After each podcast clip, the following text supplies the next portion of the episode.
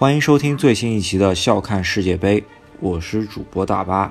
呃，我是逼强，好久不见。逼强同学总算回归了，我看我们节目下面已经有人在问逼强在哪儿了。啊、对，这两天端午节放假，我也出去玩了玩。然后今天呢是这个端午节正日子，我们也祝大家端午安康吧。啊，对对对，那个赌球的同学还是悠着点儿，多听听我们的预测。只能这么说吧。我们也不是神仙，对吧？能只能从呃球员和球队战术角度来给大家分析一下可能的比赛走势，是吧？你比方说巴西队昨天保利尼奥那脚球，如果呃上来就搞进去了，然后后面再几个进球都能够搞进去，二比零领先，就不会出现后面的情况，对吧？所以说大家不喜勿喷吧。呃，我觉得吧，就是如果大家有不同意见，我们都可以容忍，都可以讨论。但是我们这个节目唯一坚持的一点就是，赫斯基是我们心中永远最强的球员。呃，回归正题，先首先复盘昨天三场比赛吧。啊、第一场比赛是没有看，确实起不来，太早了，我这儿时间起来看了一下，应该还是预料之中。我自己下的一小注是，呃，小球嘛，就是只只下了一个总比分是一球的注，然后也是中了这一注。说从上届来看，哥斯达黎加就是一个防守反击的球队，然后呃，在塞尔维亚阵中也没有特别大牌的进攻球员，也是中场和后卫位置上有大牌球员。克拉罗夫任意球打破僵局，这个局面是能想象得到。对，首先是你分析的这个整体实力，然后之前我们也一直在吹这个塞尔维亚的明星球员克拉罗夫，然后今天也确实是靠他的任意球解决了比赛。他的任意球，他的远射，在曼城的时候，在罗马现在都是一个很重要的一个得分点。大家可以看一下塞尔维亚防守两个中场后腰，这个队呢不容小视，我就有有那么一点担心 我的主队巴西队了。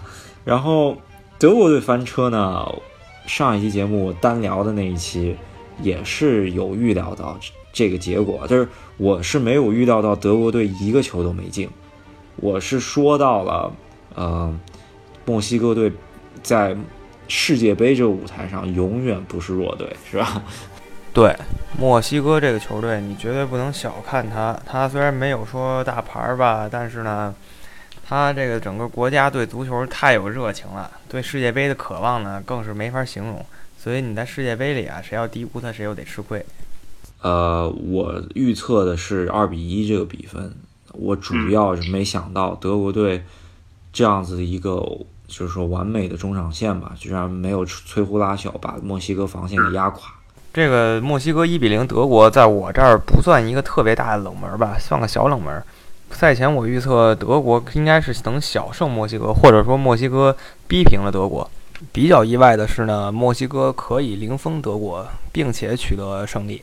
啊，是，呃，我看了很多报道，很多德国的呃民宿吧，出来都说这场比赛墨西哥应该是四比零。就是墨西哥反击特别犀利，这是我们都看到的。还有一点就是，你关注他历史战绩，他基本每一届至少能进十六强，就不管跟哪个队分在一组，他都有这个实力进十六强。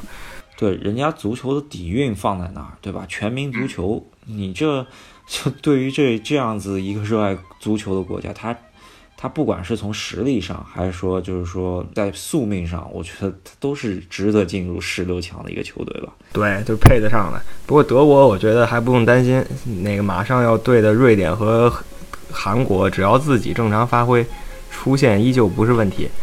呃，瑞典的话还是真不好说，下场直接面对瑞典，这预选赛咱们也看过来了，是吧？是是是，毕竟这荷兰跟意大利都死在瑞典手下。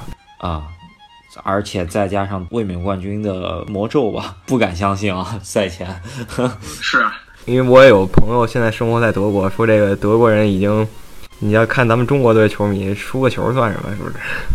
对啊、这场我觉得首发还是有点意义的吧。罗伊斯没有首发，德拉克斯尔这场去踢的但是德国队也稍微欠缺一点运气吧。虽然墨西哥打得很犀利，德国队也有攻势，就打在门柱上啊，还有横梁上，这也没办法的事儿。两个球吧，下半场有个门柱，那个球是布兰特抽了一脚，是吧？这个是个运气球。横梁那个不能说是运气球，那个是奥乔亚，是吧？墨西哥飞身扑救，嗯，墨西哥门将飞身扑救，那个真不能说是运气不好，人家个子稍微矮了点，但是飞身扑救。他上一届就已经在门将这个位置上打疯了，有一场跟巴西，巴西就是奈何不了他，不管怎么攻就是不行。啊，说到巴西遇到的打疯的门将，今天还得好好说一下巴西后面这一场。对瑞士，真的是我觉得门将也是有点疯，加上呃后卫疯狂的倒地，以及对于内马尔的砍杀，瑞士踢的稍微有点暴力，然后有点粗鲁，但是没办法，稍微弱一点打强队，有时候就得用这种不讲道理的方法。在我赛前分析的时候，我这场比赛是最令我意外的，巴西在热身赛中间对欧洲的各种强队都还算是碾压，对于欧洲的一些。呃，怎么说，中游啊、二流啊或者一流啊这些这些队伍，所以说我根本是不会想到这场球居然会在一比零领先的情况下会丢这么一个莫名其妙的球啊！还剩六十分钟的情况下死打左路，我比较意外一点就是扳平以后居然死打就是进不了了，这是我比较意外的一点。因为我觉得，就巴西如果丢球的话，他再次领先问题是不大的。但是没想到啊，就跌破眼镜儿，最后就是攻不破这个瑞士球门。有一点我看到巴西球员让我稍微略有担心，就是那个进球是稍微有点争议，但是我个人觉得争议不大。内马尔和马塞洛拼命跟裁判在说推人那事儿，如果是呃零二年的巴西队被打进这么一个球。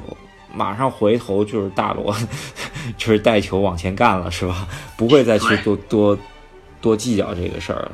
嗯，说到底还是巴西整体实力没有以前这么风骚了。我觉得是，呃，主要是整，你想，呃，头球是一个命门吧？嗯。按照这今天这套首发，场上最身高最最高是米兰达，一米八六，在防空能力上面。确实，中场也没有高人高的，两个后卫也不是特别高。今天丢的那个球真的是莫名其妙，我觉得 就是就手大概给你推了一把，然后人家中间毫无压力一个人真顶。我觉得这个球门将也有点锅，就是说他没有出来出击。如果是一个好的门将的话，我觉得这球应该出来把球打掉。死打左路，对吧？右路的威廉根本没拿过几次球，我看好多巴西球迷都都在喷威廉，可是我。真的没觉得威廉能拿过几次球，每次都是给到内马尔这边，是吧？是，就是怎么怎么说？我觉得巴西有点过于依赖内马尔了。内马尔虽然是他们头牌，但是威廉应该信赖一下。你看上赛季在英超切尔西的进攻大腿就是威廉嘛。嗯。所以说左路主要还有一个库蒂尼奥经常过来，所以说只能说吧，内马尔被看死的情况下，还是要多打打右路。是，就是说不能太单一了。反正说太单一，我就是阿根廷那场球，我我没跟你一块录，但是我大概说一下，就是阿根廷把所有任务都交给梅西一个人了。梅西从中场拿球一路带到前场，然后定位球也是他发。怎么说呢？阿根廷这么多球星全靠他一个人，有点不负责任。呃，我觉得是这样子吧，但是呃，从巴西队这场一比一和阿根廷队的这场一比一看出的本质内容，还是巴西还是有套路的。怎么说令值令人值得期待下一场呢？可是阿根廷那一场就有点胡乱来吧。阿根廷感觉有点其他球员有点甩手掌柜的意思，就是交给梅西，梅西你能行，咱们就一起行；不行我也不管了，就这感觉。呃，主要冰岛防守还是确实特别 扎得住，是吧？就其实就漏了阿圭罗那一下，就被阿圭罗掏进去那一下，其他情况下是完全没被阿根廷打打穿了。我看有球迷不高兴了，说这冰岛怎么能这么踢啊？就知道防守，然后大脚传出去都不知道往哪传呢。啊，我心想这个怎么说呢？你弱的打强的也只有这个办法。中国队要是能防守成这样，那比赛我一周看五遍。我觉得伊朗队如果打啊西班牙和葡萄牙，估计还是估计得这么打，也是这么打。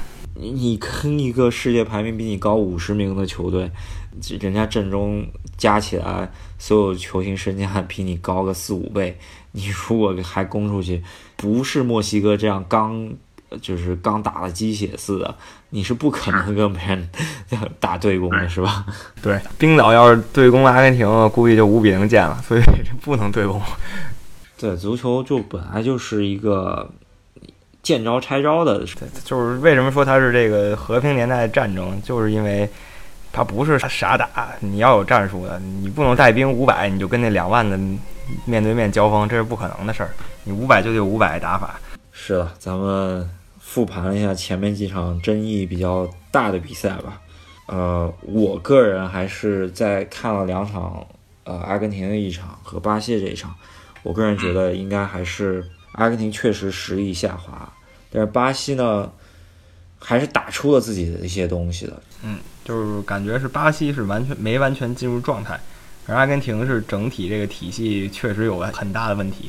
包括我觉得让梅西罚点球这个事儿也是个问题。他在巴塞罗那其实点球不也不是很稳，队内有那么多射手，不一定要把这个压力全给他，就感觉其他人就不想承担这个责任。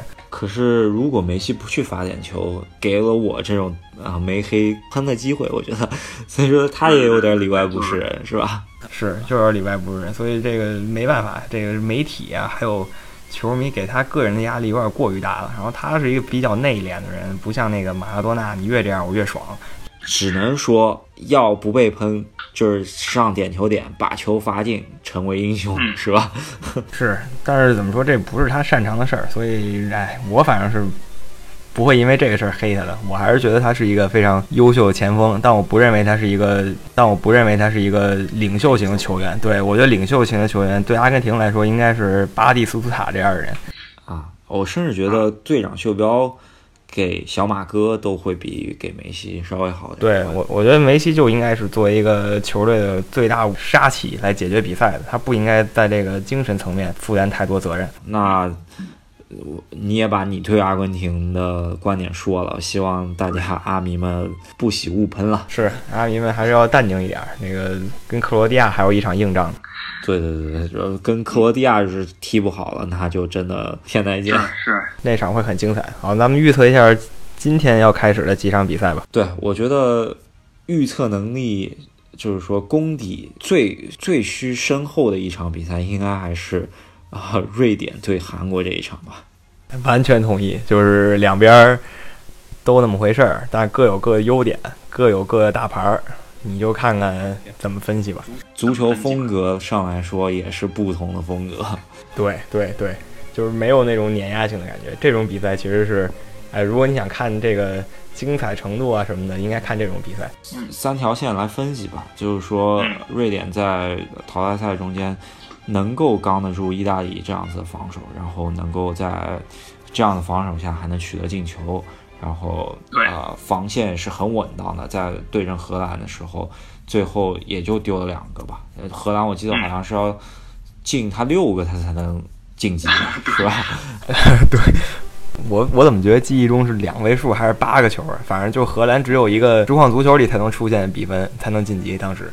对，然后罗本也是拼了老命，最后好像才进了两 个。那个那个，我感觉拼了谁的命都没用，把罗本命寄出去都没不管用了。那场球，对，呃，但是但是说明人家防线还是可以刚得住一个世界一流的前场。说到世界一流的前场，而罗本是个边路，然后我们可以说一下韩国唯一倚仗的大牌就是他们的边路球员孙兴民。对对对，孙兴民这个孙球王应该是说。韩国啊，在前场的我爆点吧。对，而且我感觉韩国可能就两套打法：孙兴民爆点成功解决战斗，然后孙兴民吸引火力，其他人解决战斗。反正就是两种感觉。我跟你这在这一点上完全同意啊。我主要不太看好韩国队，还是他的中后场。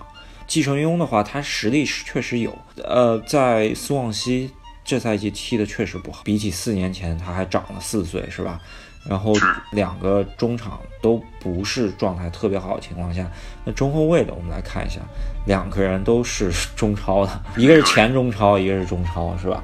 张贤秀和金英权，是吧？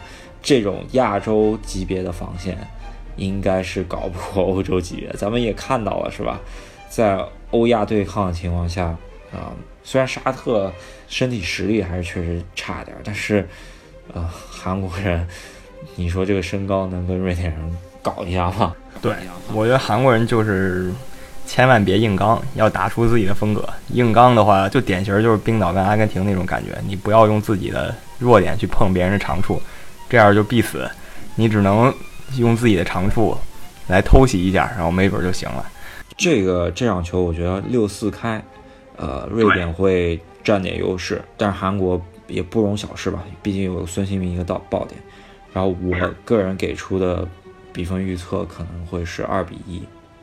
呃，我同意你这个观点，我们俩给个一致的吧。我也说二比一，瑞典胜韩国。啊，那咱们看看明天，呃，我们这个节目下面有多少人喷我们了？还有两场吧，是吧？同一个组，我觉得喜感最强的球队要出现了，是吧？英格兰。这英格兰队呢，自从赫斯基退役以后，我就不怎么看了。对，是呃，一零年还是有赫斯基的嘛，是吧？是。好，英格兰这一届，我看很多英迷都说啊，我们在不被看好的情况下，很有可能能够先回世界杯八强，然后再剑指夺冠，是吧？个人觉得，哈哈哈哈吧。在这届世界杯啊，大家都是冷门谍报的情况下，那个我给大家提醒一下，这个球队。听着挺强是吧？大家要防小心，小再小心。英格兰阵中呢，这届还是稍微有些大牌的，就是我们所说最大牌应该是呃英格兰地星吧，凯恩是吧？而且英格兰也算实现了他们很多年没实现的一个愿望吧，就是把一个俱乐部中打得很好的组合直接搬到国家队来用。这次这个阿里呢，作为他的热刺队友，也直接搬到了阵中。所以看看他们能不能有什么精彩配合。对，两个呃两个俱乐部的前锋搭档吧，能够啊擦出一点火花。主要的框架还是热刺队，对吧？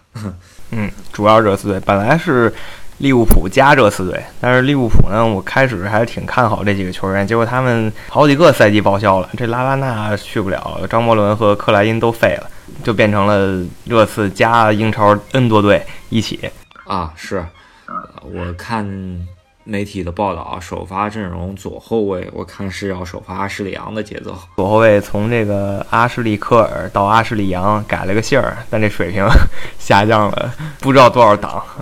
对啊，我觉得是从一个世界级的水平吧，然后下降到变成了欧洲二流的水平嘛。是因为这个科尔以前先是阿森纳，后是切尔西，这而且都是在这两个队辉煌时期踢主力的球员。阿什利杨呢，出道的是维拉队，当然维拉队也不弱，不过比起阿森纳就差挺多的了。然后到了曼联也不温不火，没当成这种核心球员，就是个重要球员吧，但不是核心。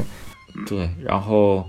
一个球员吧，你出道的时候是左边位，是吧？左边前卫，到了曼联这个球球队，打着打着就变成了主力左后卫。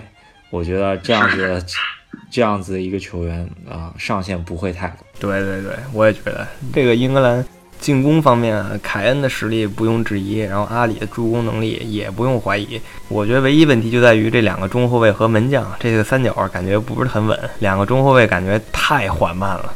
这一场估计还是得打五后卫，哈，嗯，然后五后卫是吧？有可能，很有可能。看着像沃克拉到中间来打，然后中间两个，一个是莱斯特城那个马格雷是吧？还有那斯通斯中间啊做一个扫荡的。英格兰队的后防线降的是比较差，我那个前锋线还可以拿得出手，后防线从这个费迪南德搭档约翰特里，然后卡拉格替补，一直降到现在这个水平。真的是让人唏嘘不已啊！